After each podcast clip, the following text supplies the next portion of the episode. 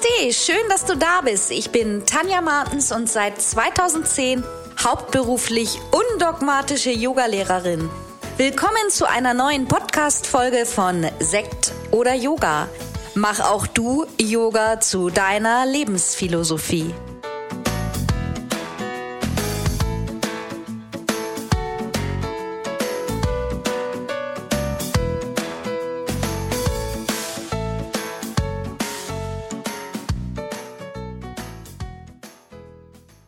Namaste und herzlich willkommen zu einer neuen Podcast-Folge.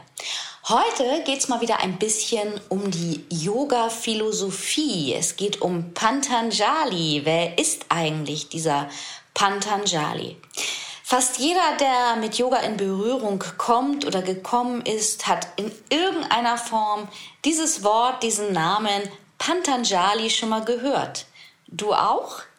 Die Frage um diesen Mythos, ob das ein Mensch oder ein Gott war, was ihn überhaupt gegeben hat, ob er tatsächlich die Yogaschriften niedergeschrieben hat, das können wir wirklich nicht nachvollziehen. Trotzdem ist Pantanjali ein ganz, ganz wichtiger Aspekt in der Yoga-Philosophie. Bei uns in den Ausbildungen trifft man immer wieder auf Pantanjali. Deswegen dachte ich mir, werde ich heute mal ein bisschen über die Geschichte des Pantanjali erzählen. Es gibt eine Sage, eine Geschichte zu Pantanjali, die folgendermaßen geht. Einst lebte eine wunderschöne Frau auf der Erde. Leider konnte diese Frau selber keine Kinder bekommen. Sie war eine große Verehrerin des Gottes Vishnu. Vishnu ist der Gott der Erhaltung, der Erhalter unseres Universums. Und von ganzem Herzen betete sie jeden Tag zu dem Gott Vishnu, dass sie doch noch ein Kind bekommen könnte. Dabei, während sie ihr Gebet sprach, hielt sie ihre Hände wie eine Schale, um die Gabe, die, da war sie hundertprozentig von überzeugt, auf jeden Fall in Form eines Kindes zu ihr kommen würde. Die Frau wartete und wartete, Sie hoffte und sie gab nicht auf. Sie wurde nicht müde, täglich ihr Gebet zu wiederholen und immer wieder an Gott Vishnu zu senden. Als sie nun eines Tages kniend mit dem Himmel zugewandten Händen so dasaß und betete, entschloss sich Gott Vishnu, ihr ein Kind zu geben. Er entschloss sich, ihr ein Kind namens Pantanjali als Geschenk in ihre geöffneten Hände zu legen. Der Name Pantanjali wird wie folgt übersetzt in der yogischen Philosophie. Pat, PAT, ist ein Sanskritwort und wird mit fallen übersetzt, in diesem Fall in ihre Hände fallen. Anjali wird auch mit Geste übersetzt. Du kennst vielleicht auch das Anjali Mutra, wo deine Hände aufeinander liegen. Das Anjali Mudra, das halten wir immer wieder in der Yoga-Praxis vor unserem Herzen. Und das steht auch dafür, dass wir uns mit unseren Herzenswünschen und mit unserem Innersten im Herzen verbinden. Nun war es also soweit und der Wunsch dieser Frau, ihr sehnlichster Wunsch um ein Kind, ging in Erfüllung. Die Frau war dankbar und glücklich und sie zog Patanjali, ihr Kind, groß und dieses Kind war zur Hälfte ein Mensch und zur Hälfte eine Schlange.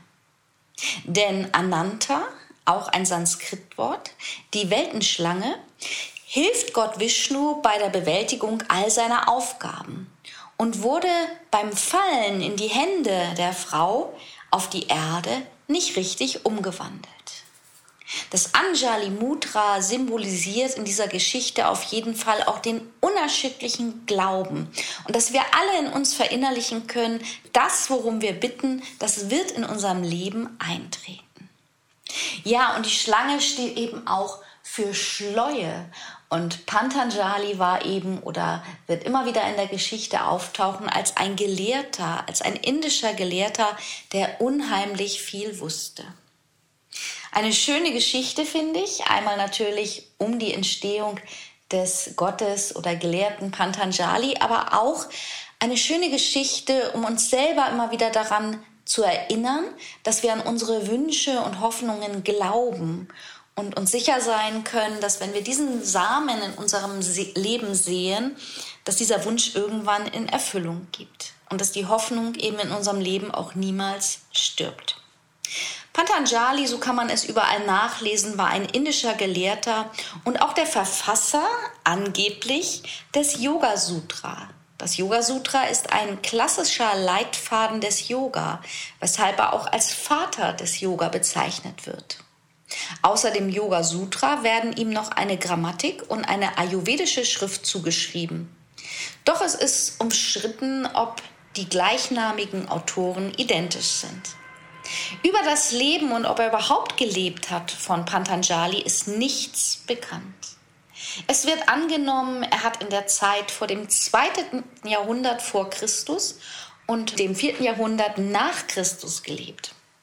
Der Legende nach war seine Mutter eine Einsiedlerin, eine Asketin.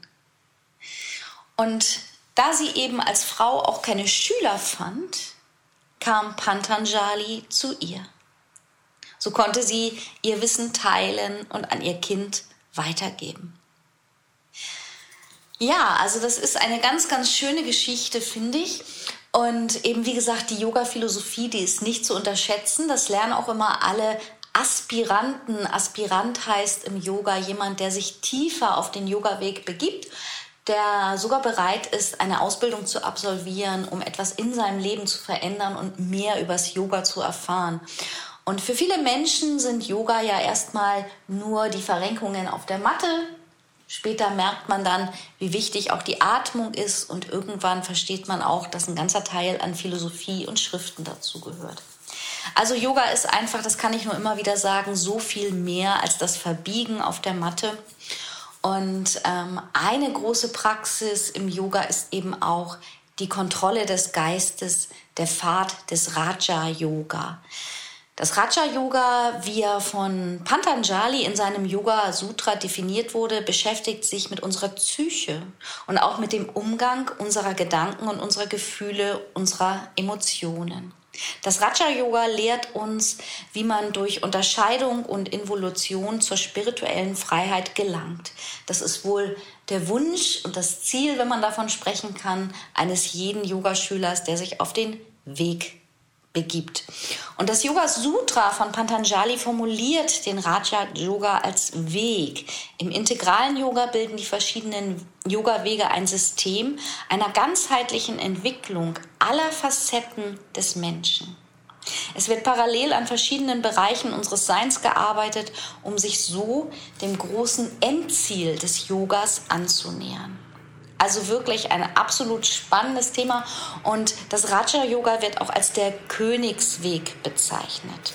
Also wenn du da mehr darüber erfahren möchtest und zurzeit noch nicht bereit bist ähm, für eine Yogalehrerausbildung, dann kannst du das auch im Yoga Sutra einfach mal nachlesen. Das Yoga Sutra ist auch ein schönes Buch, was man sich einfach auf den Nachttisch legen kann und jeden Abend einfach mal aufschlagen kann, wie so eine Orakelkarte und einen kleinen Absatz lesen kann. Und dann wirst du sicherlich auch ein paar Tage, vielleicht sogar ein paar Wochen brauchen, um diesen Absatz zu verstehen und verstehen, was dahinter ist. Das ist eben auch die Philosophie im Yoga. Ja, das war heute ein, ein kurzer Podcast, aber ich denke auch ein hoffentlich für dich interessanter und auf jeden Fall ein wichtiger Podcast der yogischen Philosophie. Und ich hoffe, du kannst Pantanjali ein bisschen mit auf deinen Weg nehmen und bist sogar vielleicht neugierig, mehr zu erfahren. Jetzt im Sommer bin ich selber in der Überarbeitung der Ausbildungen und wir erstellen gerade viele, viele neue Module, denn im Herbst wird die große 500 Stunden Yogalehrerausbildung gesamt gelauncht, die du dann bei mir auch online absolvieren kannst. Das heißt, wenn du eine 200 Stunden Yogalehrerausbildung hast und diese auf 500 Stunden aufstocken möchtest, kannst du bei mir die 300 Stunden Ausbildung online in praktischer Modulform absolvieren. Dazu gibt es auch am 17. Juni ein Webinar, also morgen. Und da kannst du dich gerne noch drüber anmelden. Den Link findest du auf meiner Webseite. In dem Webinar spreche ich einmal über unser nagelneues 20-Stunden-Ausbildungsmodul Pränatal-Yoga. Und im zweiten Teil erzähle ich alles zum Ablauf der 300-Stunden-Ausbildung.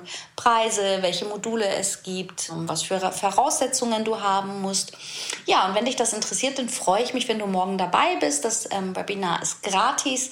Du kannst dich jetzt, wie gesagt, anmelden und erhältst dann die Bestätigung und den Zugangslink. Und wenn du morgen nicht live teilnehmen kannst, melde dich trotzdem an. Du erhältst dann übermorgen in der Früh die Webinaraufzeichnung zugeschickt und kannst sie dir dann ganz in Ruhe ansehen, wann es für dich passt.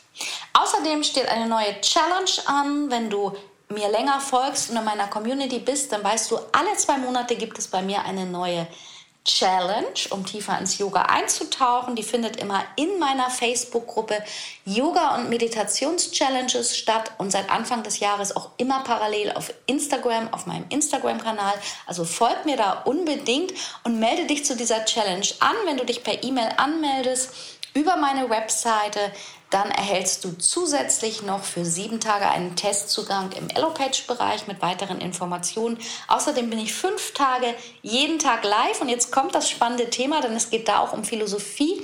Wir reisen durch die Koshas. Koshas sind Körperhöhlen und ja, es wird eine spannende Erfahrung, sei dabei. Alle Links findest du in der Bio. Ich freue mich auf dich und wünsche dir einen tollen Tag. Namaste, deine Tanja. Wie immer findest du alle wichtigen Links aus dieser Folge unten in den Show Notes. Bleib gesund und positiv. Bis zum nächsten Mal.